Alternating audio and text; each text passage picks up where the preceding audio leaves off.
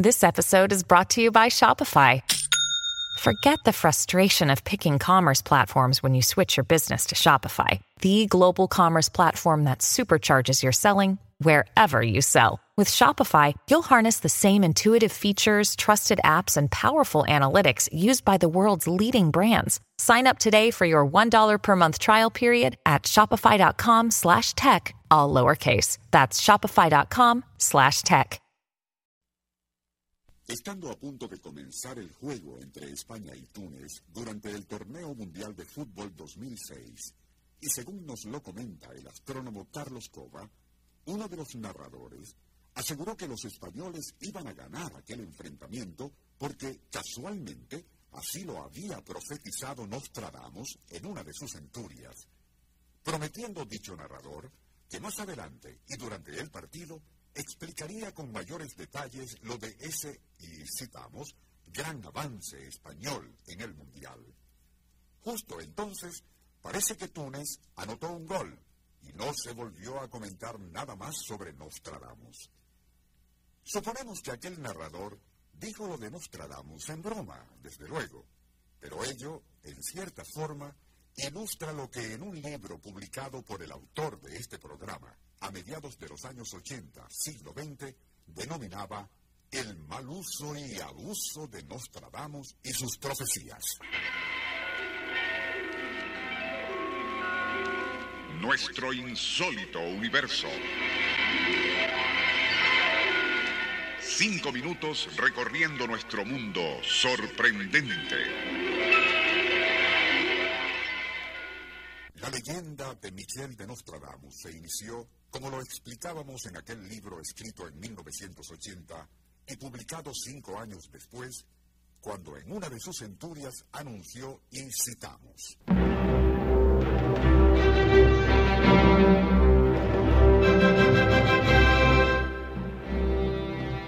El joven león, al más viejo, en un torneo dominará y en su jaula de oro sus ojos reventará.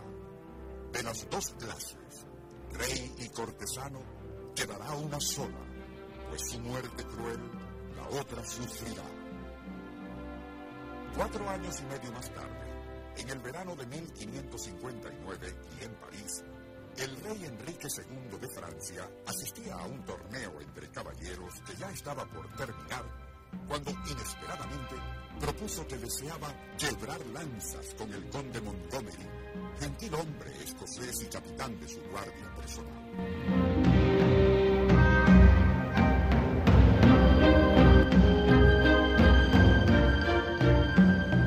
El otro respetuosamente se negó, pero el monarca insistió, y poco después, lanzas en ristre y rostros cubiertos por sus respectivos yelmos, rey y súbditos chocaban armas.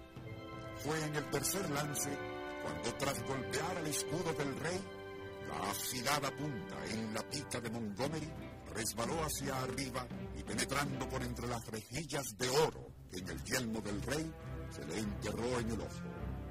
A causa de aquella fatal herida, Enrique II de Francia fallecería 11 días más tarde. Muerto por el león joven, cuya lanza le hirió fatalmente al atravesar su jaula de oro, yelmo del precioso metal.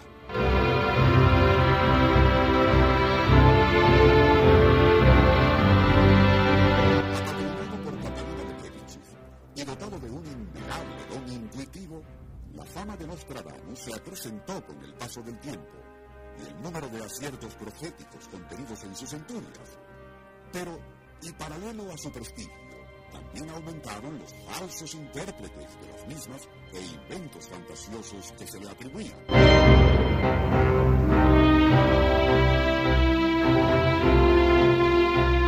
El tiempo asignado a este programa es limitado, sería imposible extendernos sobre el tema, por demás fascinante muy necesario.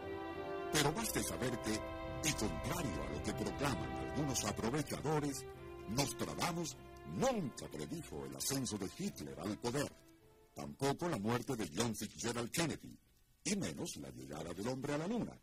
Como ya hemos dicho en programas radiados en los años 80 y 90 del siglo pasado, sí existen profecías que tienen una escalofriante vigencia en la actualidad.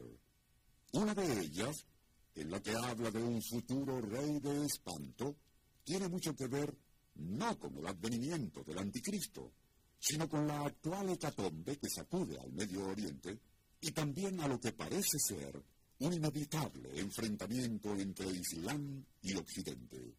Un tema que abordaremos en futuros programas.